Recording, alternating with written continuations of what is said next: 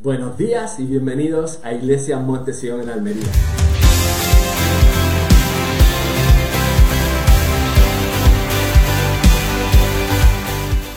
Para nosotros es un gozo y un privilegio poder estar contigo en el día de hoy y compartir de la palabra del Señor.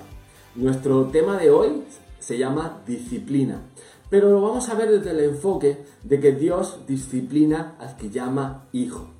Y yo creo que todos somos hijos de Dios, todos hemos sido llamados hijos de Dios cuando nacemos de nuevo. Y esto no debe ser tomado o entendido como algo negativo o algo que nos está atacando, nos está ofendiendo o que realmente quiere sacarnos de nuestra zona de confort, sino que todo lo contrario. Cuando Dios nos llama así hijos es porque nos amó y porque nos ama. Y quiero exponer a través de la palabra cinco aspectos diferentes acerca de la disciplina que viene de Dios. Así que, ¿qué os parece? Vamos a orar un momento y vamos a poner esta palabra, este mensaje en las manos del Señor y del Espíritu Santo. Así que te pido que en reverencia cierres tus ojos y agaches tu cabeza en tu casa y puedas eh, orar con nosotros. Oremos juntos. Padre, te damos gracias por este día, por esta oportunidad que tenemos de compartir tu palabra. Te pido que a través de tu Espíritu Santo nos eh, ilumines, traigas luz a nuestros corazones y abra nuestro entendimiento y nuestro espíritu para inquirir tu palabra y ponerla por obra. Te pido que, derrames tu gracia sanadora y libertadora, Señor, a la luz de la, palabra y, y, como sal que da sabor y que da vida a todo lo que vamos a compartir en esta mañana. En el nombre de Jesús.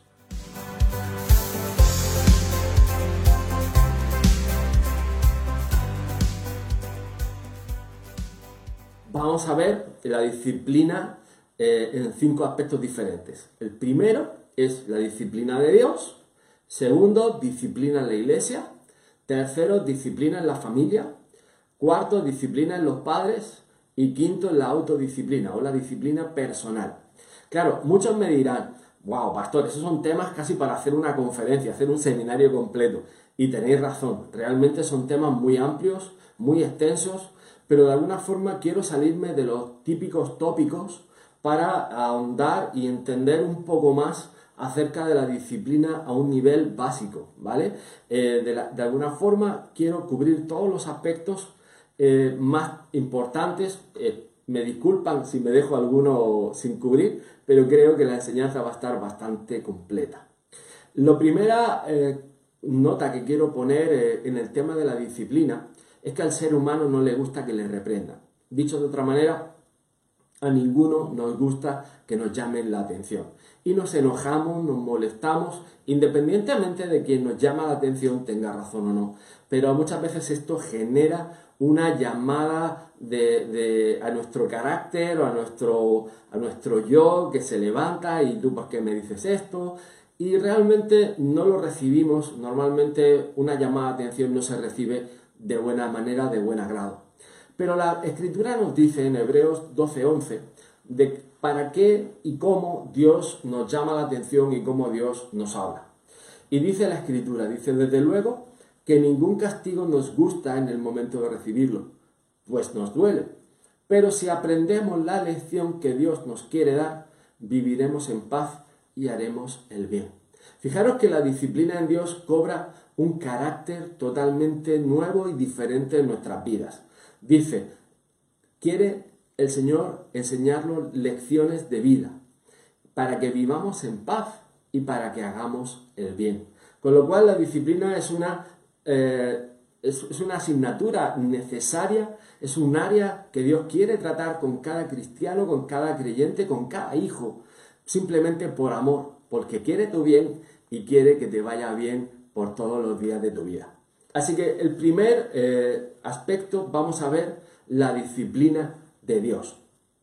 Nos vamos a ir a la escritura y vamos a volver a Hebreos, versículo 12, del 5 al 7. Vamos a leer. Dice, pero ustedes parecen haberse olvidado ya del consejo que Dios les da a sus hijos en la Biblia.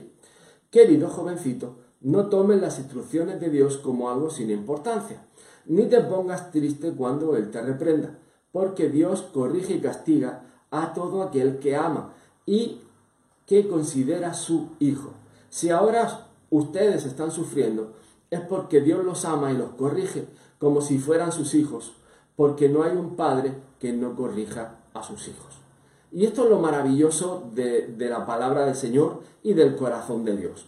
Lo primero es que te está diciendo, no te pongas triste, ni te enfades, ni te molestes cuando veas que Dios está corrigiendo o Dios te está llamando la atención en algunas de las áreas de nuestra vida. Y tú dirás, ¿cómo sé cuáles son esas áreas? Ok, en el día a día te puedo contestar que hay batallas que tenemos que pelear. Eh, ahora estamos en casa, estamos confinados y estoy seguro que hay áreas que saltan y te molestan y te, y te sacan de tus casillas o son miedos o son temores o son ansiedades o son muchas de este tipo de cosas que Dios quiere tratar. Pero no nos olvidemos de lo siguiente, Dios trata siempre con amor a sus hijos. Y como hemos visto, sí, cambiar ciertas cosas o cambiar ciertos hábitos probablemente van a doler porque van a tratar con tu carácter, van a tratar con tu orgullo y van a tratar con tu amor propio. Pero ya no se trata, cuando somos hijos de Dios, de nuestro amor propio, sino se trata de nuestro amor hacia Dios y de permitir que Dios haga su obra eterna en nuestras vidas. En Job 5.17 dice también, He aquí bienaventurado es el hombre a quien Dios castiga, por tanto no menosprecéis la corrección del Todopoderoso. Fijaros que Job fue un hombre que además le fue quitado todo, incluso aunque él era justo, y siendo justo quería incluso buscar la justicia para sus hijos, y buscaba que Dios bendijera no solo a él, sino a toda su familia. Su actitud era, yo creo, una actitud encomiable, porque estaba buscando siempre poner paz entre los posibles pecados o las posibles cosas que separaran la bendición de Dios de su casa o de su familia. Sin embargo, Dios quería tratar y lo disciplinó, lo corrigió. Pero fijaros, y todos sabemos el final de la historia, Dios los hizo sobreabundar de lo que originalmente tenía, porque aceptó el trato de Dios, aceptó la corrección de Dios y sobre todo Dios mostró su amor, mostró su misericordia y mostró su gracia. Con lo cual podemos eh, seguir leyendo en Job 17 al 27 eh, y fijaros lo que dice, eh, porque esto es algo, creo que es una escritura maravillosa. Dice, cuando el Dios Todopoderoso te corrija, puedes considerarte bendecido. No desprecies su corrección. Dios hiere, pero cura la herida. Dios golpea, pero alivia el dolor. Una y otra vez vendrá a ayudarte, y aunque estés en graves peligros, no dejará que nada te dañe. En tiempos de hambre, no dejará que te mueras. En tiempos de guerra, no dejará que te maten cuando alguien te maldiga, no tendrás que tener miedo. Esa maldición no se cumplirá. Te reirás del hambre y de las calamidades, y no tendrás que temer a los animales salvajes. Las piedras del campo y las bestias salvajes serán tus mejores amigas. En tu casa vivirás tranquilo, y cuando cuentes tu ganado, no te faltará un solo animal. Tendrás muchos hijos y muchos nietos. Nacerán como la hierba del campo. Serás como el trigo que madura en la espiga no morirás antes de tiempo, sino cuando llegue el momento. Esto es un hecho comprobado. Si nos prestas atención, tú mismo podrás comprobar. Y creo que la escritura habla por sí mismo. Cuando uno acepta el trato de Dios, Dios trata contigo, pero también Dios es la solución. No culpes a Dios, no estés pensando en que eh, Dios es malo, porque de ninguna manera. Como ves en la escritura, pase lo que pase, Dios está en control y su disciplina es una disciplina, como vemos, para bien. Me encanta este párrafo, me encanta Job 17-27, me parece una escritura que describe perfectamente cómo es la disciplina de Dios. Vamos al siguiente aspecto, la disciplina en la iglesia. Y esto hay mucha controversia, pero como siempre, yo quiero ir a la escritura y quiero intentar eh, recopilar y agrupar de, alguna forma el mayor aspecto acerca de la disciplina en la iglesia. Lo primero, eh, hablemos de la unidad de gobierno y vamos a irnos a Efesios 4, 11 y 12. Dice, Él fue quien les dio a unos la capacidad de ser apóstoles, a otros la de ser profetas, a otros la de ser evangelistas, y a otros la de ser pastores y maestros. Hizo esto para que todos los que formamos la iglesia, que es su cuerpo, estemos capacitados para servir y dar instrucción a los creyentes. Aquí el término dar instrucción se llama también disciplinar. Es como en el ejército, ¿eh? es una disciplina eh, deportiva, una disciplina militar. En este caso es una disciplina de fe. Con lo cual, aquí nos pone la palabra que hizo apóstoles, profetas, evangelistas, pastores y maestros para servir primeramente y para dar instrucción a los creyentes, es decir, para dar una disciplina de vida a los creyentes. Pero sigamos leyendo. Segunda de Corintios 2, 6, 8. Pero ya es suficiente con el castigo que la mayoría de ustedes le impuso. Ahora bien, perdonarlo y ayudarlo a sentirse bien, para que no vaya a enfermarse de tanta tristeza y remordimiento. Yo les ruego que una vez más le muestren que lo aman. Y esto también es algo que me hace pensar y me hace reflexionar cuando a veces se imparte disciplina dentro de la iglesia a través de la, unidad de liderazgo del, equipo pastoral o del equipo de ministerio, el ancianato, que muchas veces eh, se ha pasado la línea de, de, poner una disciplina y poner una disciplina estricta o severa, pero hemos caído en el fallo de la restitución y de la restauración. Es decir, tenemos que andar cuidando también los corazones de aquellos que, están eh, viviendo un tiempo de disciplina, para que al mismo tiempo reciban el amor de Dios, no solamente por la disciplina, como hemos visto anteriormente, sino también por sus hermanos. Porque como hemos dicho en otras ocasiones, Dios es tardo para la ira y grande en misericordia. Y el Señor perdona, y el Señor olvida, y nosotros no somos quien para estar recordando pecados. Y eso es algo que tenemos que, entender, que el Señor hace páginas en blanco de nuestras vidas. Me acuerdo de Pastor Belli cuando explicaba acerca del perdón. Y él hablaba que con 35 años un ángel lo tomó y fue al cielo. Y el Señor empezó a mostrarle eh, partes de su vida. Y había páginas, eh, páginas que estaban en blanco. Y dice que él le preguntaba al Señor que qué eran esas páginas en blanco. Y, era, y el Señor le contestaba que eran páginas que habían sido perdonadas con la sangre de Jesús. Es decir, a través de la sangre de Jesús, el perdón hace que muchos errores y, fallos de nuestra vida, muchos pecados, sean páginas en blanco escritas en nuestra vida, en, en, el libro de la vida. Es decir, que no haya récord o grabación de ellas. Por lo tanto, nosotros no somos quienes en estar acusando ni estar señalando con ese dedo acusador, ¿no? Ahora bien, seguimos leyendo Mateo 18, 15 y 17. Dice, habla del proceso de cómo debe de, hacerse este tipo de, de, trato dentro de la iglesia. Dice, si uno de mis seguidores te hace algo malo, habla con él a solas para que reconozca su falta. Si te hace caso, lo habrá ganado de nuevo. Si no te hace caso, llama a uno o dos seguidores míos para que te sirvan de testigos. La Biblia enseña que toda acusación debe hacerse frente a dos o más testigos, y si aquel no les hace caso, infórmalo a la iglesia. Y si tampoco quiere hacerle caso a la iglesia, tendrás que tratarlo como a los que no creen en Dios o como a uno de los que cobran impuestos para el gobierno de Roma. Es decir, hay un proceso, hermanos, de, disciplina en la iglesia y a veces eh, nos estamos saltando el proceso porque hay cosas que entre nosotros surgen en las fricciones del día a día, cuando hay algún proyecto o hay algún eh, campo de colaboración. Y hay pequeñas eh, roces, yo lo, lo, quiero llamar pequeñas zorras que acaban incendiando el campo porque no seguimos el proceso bíblico de coger a nuestro hermano en amor, es decir, no nos olvidemos esto nunca, en amor y misericordia, en mansedumbre, y eh, hablamos los temas que nos hayan ofendido, que no hayamos entendido o simplemente no hablamos como nos gustaría que nos hablasen. Yo siempre he dicho que cuando estamos en la, en la, en la parte que nos somos disciplinados, a todos nos gusta que nos curen las heridas con amor, con un besito, que nos pongan mercromina y una, y una eh, eh, curita de, de, Mickey, ¿verdad? Una, una pequeña tirita para que, para que nos sintamos bien. Pero cuando muchas veces señalamos el pecado en otros hermanos, no somos tan cuidadosos, ni somos tan amorosos como muchas veces queremos que, que sean con nosotros, ¿no? Y yo creo que ahí está un poco el, desbalance, porque, eh, y, no quiero, o sea, de alguna forma que la iglesia caigamos, y me preocupa nuestra iglesia, amén de que me preocupa la iglesia del, del mundo en general, ¿no? Cuando dice en 2 Corintios 2.17, Dice, algunos anuncian el mensaje de Dios solo para ganarse la vida, pero nosotros no lo hacemos así.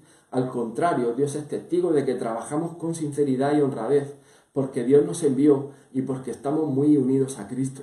Y yo creo que esa unión a Cristo debe ser en amor, no solamente en fe, no solamente en obras. Yo creo que nos unimos a Cristo por amor. Y ese amor dice que cubre multitud de pecados y cubre la multitud de pecados nuestros y debe de cubrir multitud de pecados en nuestros semejantes, ¿no? O sea, debe ser una unida y vuelta que nosotros perdonamos al mismo tiempo que somos perdonados, ¿no? De la misma manera y con el mismo eh, sentir. ¿Qué es lo que ocurre? Yo creo que parte de... siempre he dicho que, el, el, cáncer de la iglesia ha sido el chisme y que ese cáncer ha traído división, es decir, ha, ha sido la lepra que ha hecho que los miembros se caigan de ese maravilloso cuerpo que es el cuerpo de Cristo. Pero yo creo que si entendemos bien la disciplina y la ponemos en práctica correctamente, si la aceptamos correctamente, esto eh, va a transformarse en restauración. Es decir, hemos estado viviendo división en vez de restauración. Y yo creo que eso ha sido un gol que ha traído el diablo, que nos ha metido el diablo, porque precisamente en el proceso no hemos tenido la capacidad de tratar las pequeñas zorras que han entrado en nuestro campo que han entrado en nuestros ministerios o que han entrado en las áreas de trabajo eh, que eh, desarrollamos dentro de la iglesia. Y me preocupa porque en este tiempo que estamos en cuarentena y que podemos orar y que podemos meditar, yo creo que son las cosas que tenemos que poner en perspectiva. Si verdaderamente estamos tratando eh, de dar una disciplina que nosotros no estamos dispuestos a recibir o queremos impartir un nivel de justicia que nosotros no llegamos porque no hemos sido procesados o tratados. Es decir, igual que hay jueces en diferentes niveles, yo creo que Dios te da autoridad en función del nivel donde tú estás. Ahora, asegúrate de no creerte en un nivel más alto del que Dios te ponga o Dios te haya dado. Y asegura de, de tener los exámenes aprobados para poder dar ciertas lecciones, porque muchas veces eso, el diablo que es el acusador, lo va a usar en nuestra contra.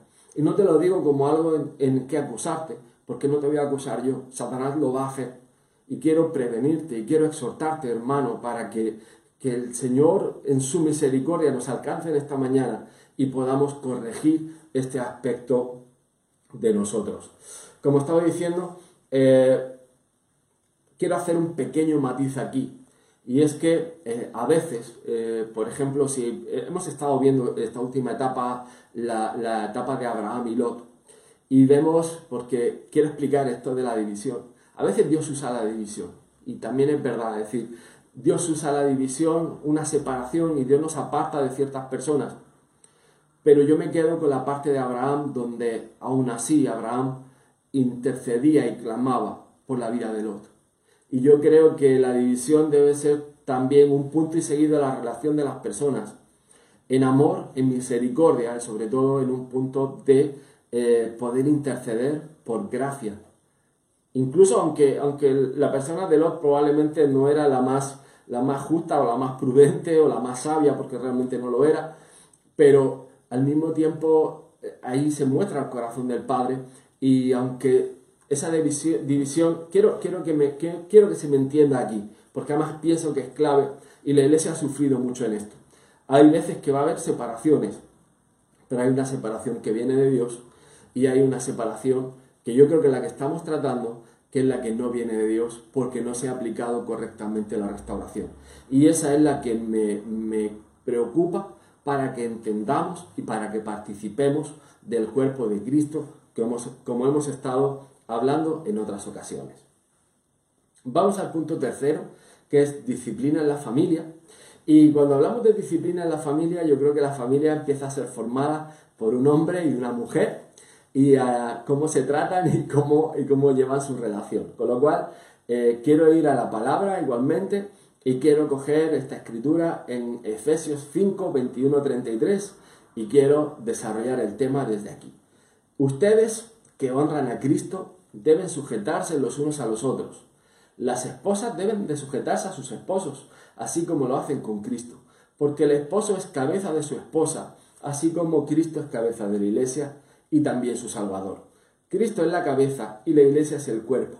Por eso la esposa debe sujetarse a su esposo en todo, así como la iglesia se sujeta a Cristo. Los esposos deben amar a sus esposas, así como Cristo amó a la iglesia y dio su vida por ella. Lo, hizo para hacerla solo suya, limpiándola por medio de su mensaje y del bautismo. Cristo quiso regalarse a sí mismo una iglesia gloriosa, apartada del mal y perfecta, como un vestido sin una sola arruga, ni una sola mancha, ni nada parecido. El esposo debe amar a su esposa, así como ama a su propio cuerpo. El hombre que ama a su esposa se ama a sí mismo, porque nadie desprecia su propio cuerpo, al contrario, lo alimenta y lo cuida, del mismo modo que Cristo cuida a la iglesia. En realidad, cada uno de nosotros forma parte de la iglesia que es el cuerpo de Cristo. Y dice la Escritura, por eso el hombre deja a su padre y a su madre y se une a su mujer para formar un solo cuerpo. Esa es una verdad muy grande y yo la uso para hablar de Cristo y de la iglesia. En todo caso, el esposo debe de amar a su esposa como si se tratara de sí mismo y la esposa debe respetar a su esposo. Y aquí es donde quiero hacer el punto.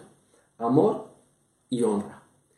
Yo creo que la base fundamental y yo creo que hay, hay una madurez en los matrimonios conforme van pasando los años. Al principio todos sabemos que disfrutamos de la famosa luna de miel y todo es maravilloso y, estupendo, pero cuando van pasando los días eh, empiezan a, a hacerse realidad, dejará a su padre y a su madre, empieza la familia y empezamos a interactuar con tantas y tantos factores que intervienen o, influyen en la relación de, pareja de una manera eh, importante ¿no? y muy reseñable, al punto de que muchas parejas se, se acaban separando, se acaban divorciando y acabamos teniendo incluso matrimonios que siguen casados, pero forman, parte de lo que llamamos hogares disfuncionales, es decir, no están funcionando correctamente como vemos aquí, que para nosotros es el cuerpo de Cristo. El cuerpo de Cristo, hablamos de Cristo y la iglesia. Hablamos de una iglesia santa, pura y sin mancha, sin arruga. Hablamos de una unidad y una comunión, eh, realmente de una caminata unida. Es decir, la iglesia no se entiende sin Cristo y Cristo sin la iglesia. Y todos forman un uno. Ahora, el Señor dice que el mismo amor que Cristo dio por su iglesia, y ese amor es, sencillo, se sacrificó a sí mismo, escúchame bien hermano, se sacrificó a sí mismo para entregar su vida entera por completo. Y yo creo que esa exhortación de amar a nuestras esposas no es simplemente decir la amo o siento una atracción física o carnal, sino amor es entregar nuestra vida por nuestra esposa, por nuestra amada esposa.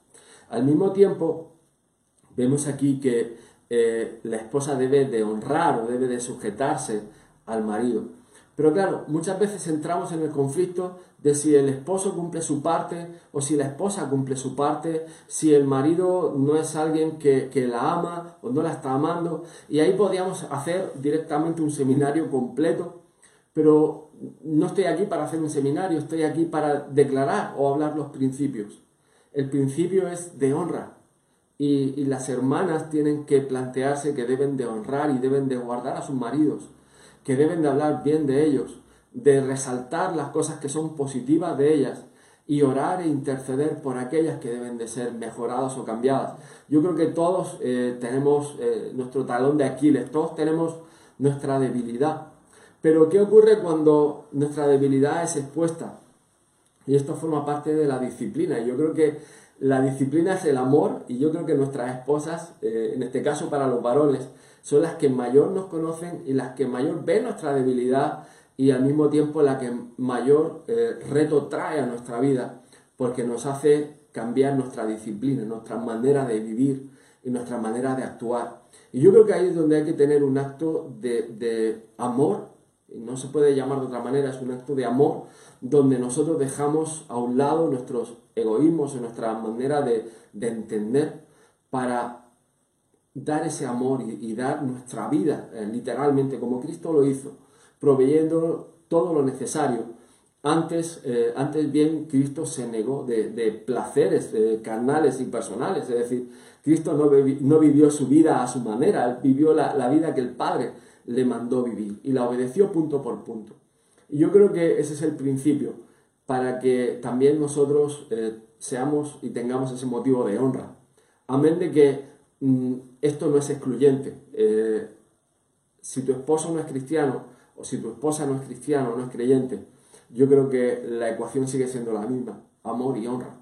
Y creo que es la fórmula que Dios nos da y es la fórmula que funciona. Eh, podemos el otro día hacerlo un poco más extenso, pero vamos, vamos a seguir avanzando hacia la disciplina parental. Y estas son las relaciones entre padres y hijos. Hay algo maravilloso y es que dentro de, cuando hablamos de los hogares disfuncionales, eh, vemos que los hogares están muchas veces rotos y están rotos no solo en, en, las parejas, como hemos visto antes, sino que también en las relaciones de padres e hijos. Algo que dice Joel de los últimos tiempos es que volverán el corazón de los padres a los hijos, con lo cual creo que va a haber una restauración y una, y una eh, restitución eh, maravillosa de parte del Señor. Ahora, aquellos que están empezando a sus relaciones eh, de, paternidad o tienen hijos pequeños, quiero leer la escritura igualmente, quiero volver a la escritura y quiero mostrar lo que el Señor dice de ella, dice eh, de la disciplina parental. Y dice, hijos, obedeced al Señor, en el Señor a vuestros padres, porque esto es justo. Honra a tu padre y a tu madre, que es el primer mandamiento con promesa, para que te vaya bien y seas de larga vida sobre la tierra. Y vosotros padres, no provoquéis a ir a vuestros hijos, sino criándolos en disciplina y amonestación del Señor. Vemos aquí que, el apóstol Pablo está exhortando a criar a nuestros hijos en disciplina y amonestación del Señor. Está hablando de, a los hijos, de que honren, fijaros qué cosa, ¿no? Honrar a padre y a madre, ¿verdad? Es un principio que acabamos de ver. Y al mismo tiempo es una promesa para tener larga vida.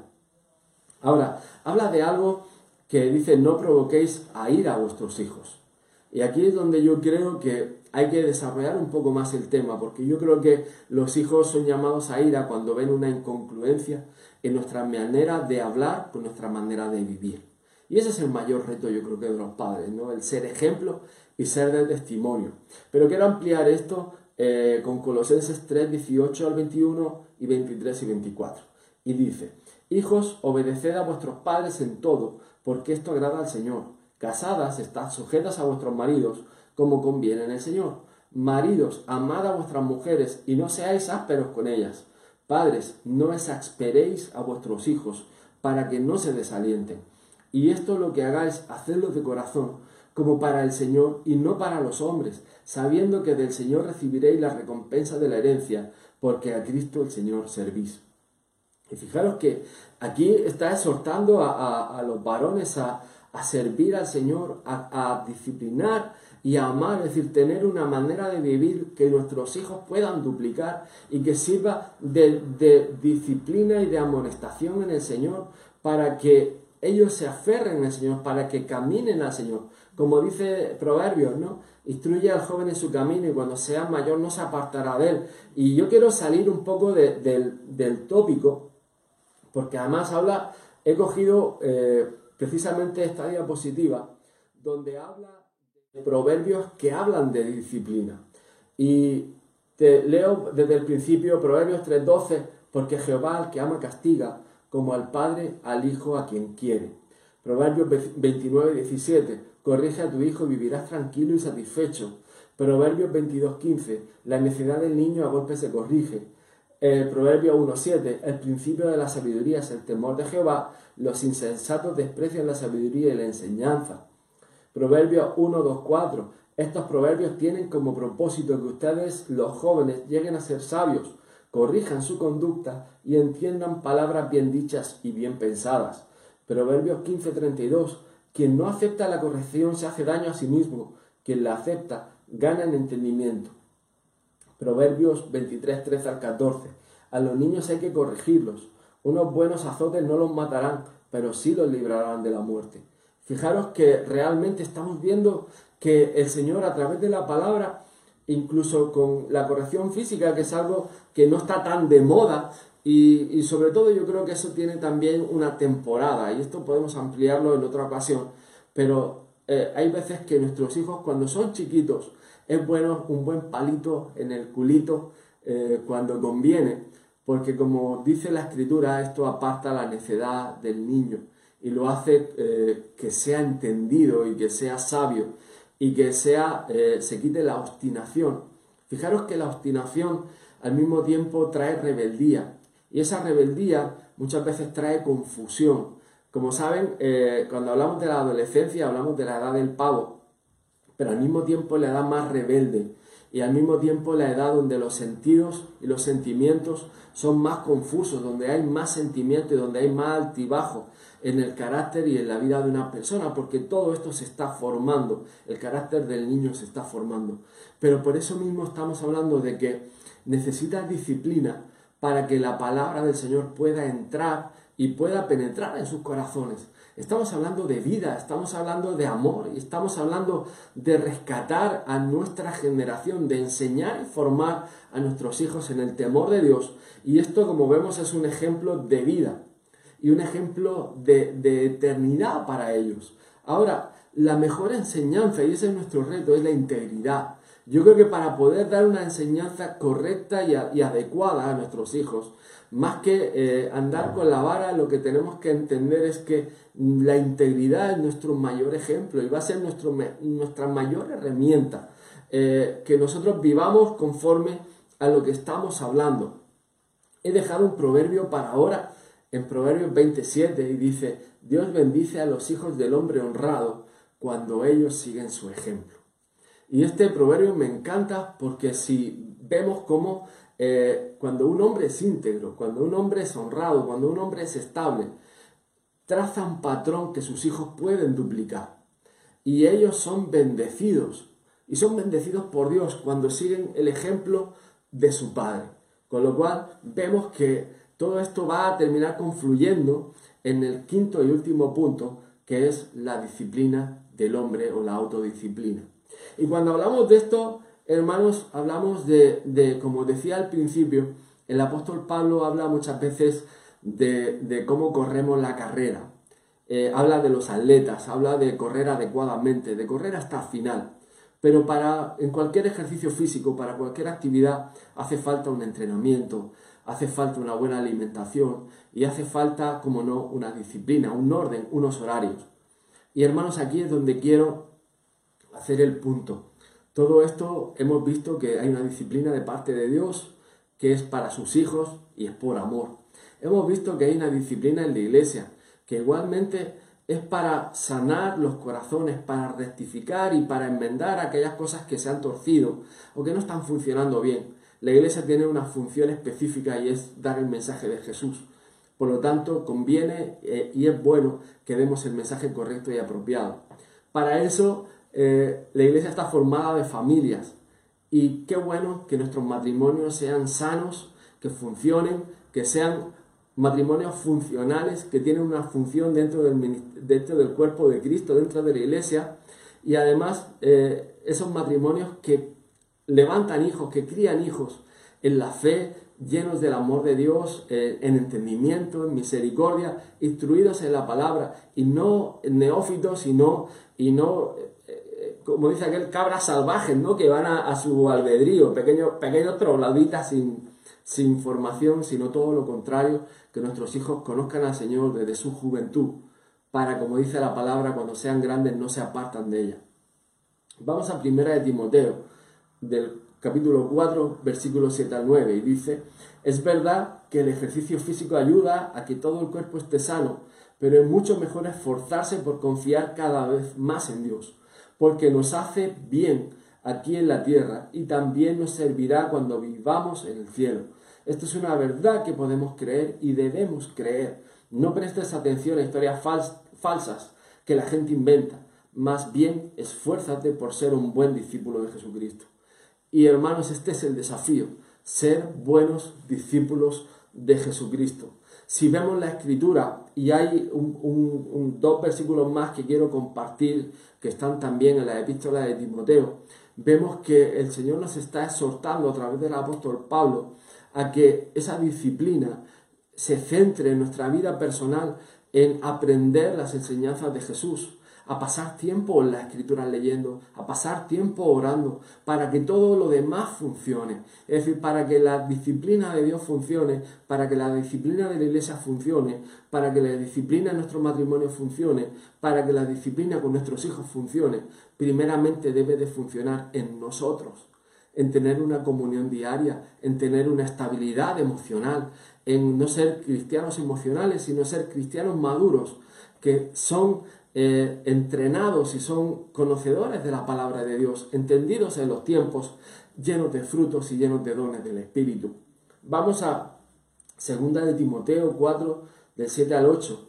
Dice, he luchado por obedecer a Dios en todo y lo he logrado. He llegado a la meta y en ningún momento he dejado de confiar en Dios.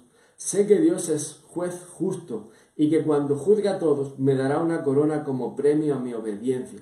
Y no solo a mí me la dará, sino también a todos los que esperan con ansia su regreso. Miren, esto es algo eh, que me hacía, me hacía sonreír, cómo llegar al punto, como dice el apóstol Pablo, he corrido mi carrera, he corrido al final, y he corrido bien, y he corrido obedeciendo la palabra de Dios. Y sé que cuando el Señor me llame, hay una corona para mí preparada porque he obedecido todo lo que Dios ha puesto en mí. Y no solo para mí, sino todos aquellos que han obedecido la palabra como yo, también la recibirán. Y estamos viendo que este entrenamiento y este tiempo es solo eh, parte de nuestra eternidad y va a ser parte de nuestra eternidad. Cómo lo aprovechamos y cómo eh, lo usamos realmente va a ser algo que va a transformar nuestra vida a día de hoy, pero va a transformar nuestra vida en nuestros hijos y nuestra esposa, a, a, nuestros maridos, va a transformar nuestra iglesia y va a transformar nuestra relación con Dios, porque vamos a, tener un desarrollo y un nuevo entendimiento como nunca antes lo hemos tenido, porque vamos a descubrir al Dios que ama, vamos a descubrir el orden de Dios. Y esto es algo maravilloso, porque mire, eh, venimos a unos tiempos, y he cambiado el orden de, de los versos. Te he leído versículos 7 y 8 de, de, de 2 de Timoteo 4, pero fijaros lo que dice eh, 2 de Timoteo 4, 2, 5. Dice, tú anuncia el mensaje de Dios en todo momento Anúncialo aunque sea momento, no parezca ser el mejor. Muéstrale a la gente sus errores, corrígela y anímela. Instruyela con mucha paciencia, porque llegará el día en que la gente no querrá escuchar la buena enseñanza. Al contrario, querrá oír enseñanzas diferentes. Por eso buscará maestros que le digan lo que quiere oír. La gente no escuchará la verdadera enseñanza, sino que prestará atención a toda clase de cuentos. Pero tú, Timoteo, Mantén la calma en todo momento, soporta los sufrimientos y anuncia siempre la buena noticia. Haz bien tu trabajo. Y miren hermanos, yo creo que este llamado es para todos. Van a venir tiempos y ya estamos en esos tiempos.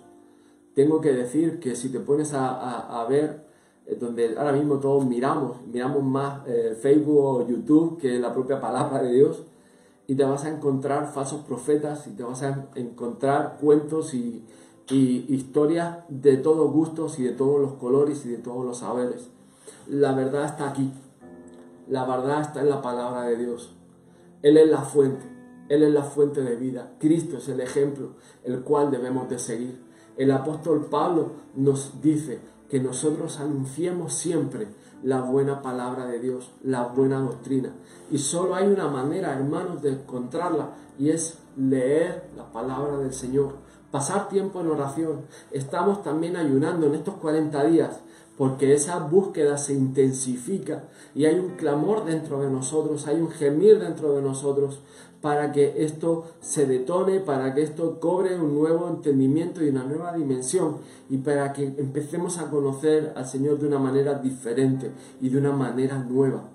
Que tengamos realmente una mayor intimidad con Dios va a hacer la diferencia de que nuestros corazones sean guardados y preservados y que no caigamos en ningún falso eh, mensaje ni ninguna mentira de Satanás que nos desvíe de la meta y del propósito, del llamado, del ministerio que Dios tiene preparado con cada uno de nosotros.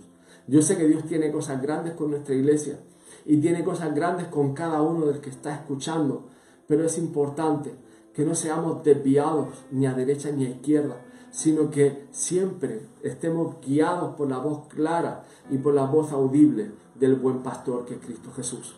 Que el Señor permita que la sana doctrina y que la pureza del Evangelio y de la palabra siempre alumbre nuestros corazones.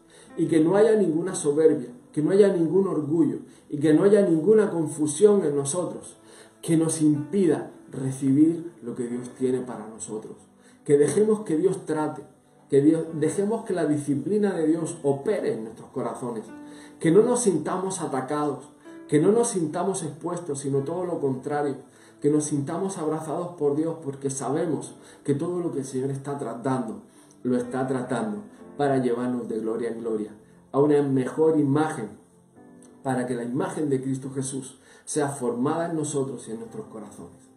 Quiero orar por ti, para que puedas entender este proceso y para que de alguna forma, cuando veas que el Señor está tratando algo en tu corazón, lo puedas recibir de una manera adecuada y correcta y esto obre vida eterna en tu corazón.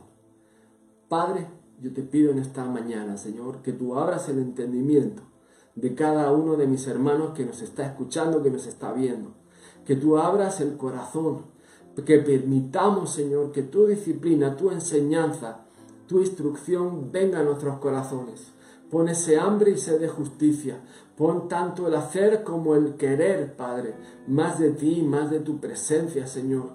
Que cada palabra, Señor, aunque sea algo que no nos agrade, porque el pecado es algo desagradable y a veces estamos aferrados a nuestras viejas maneras de vivir, sea algo, Señor, que desechemos prontamente y, Señor, permitamos que tu obra sea procesada en nuestras vidas y en nuestros corazones.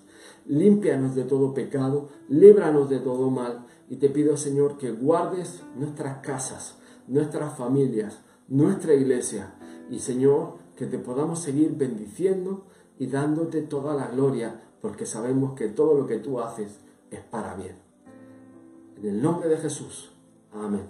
Espero que la palabra te haya bendecido. Si tienes alguna duda, alguna consulta, por favor llámanos. Déjanos un mensaje.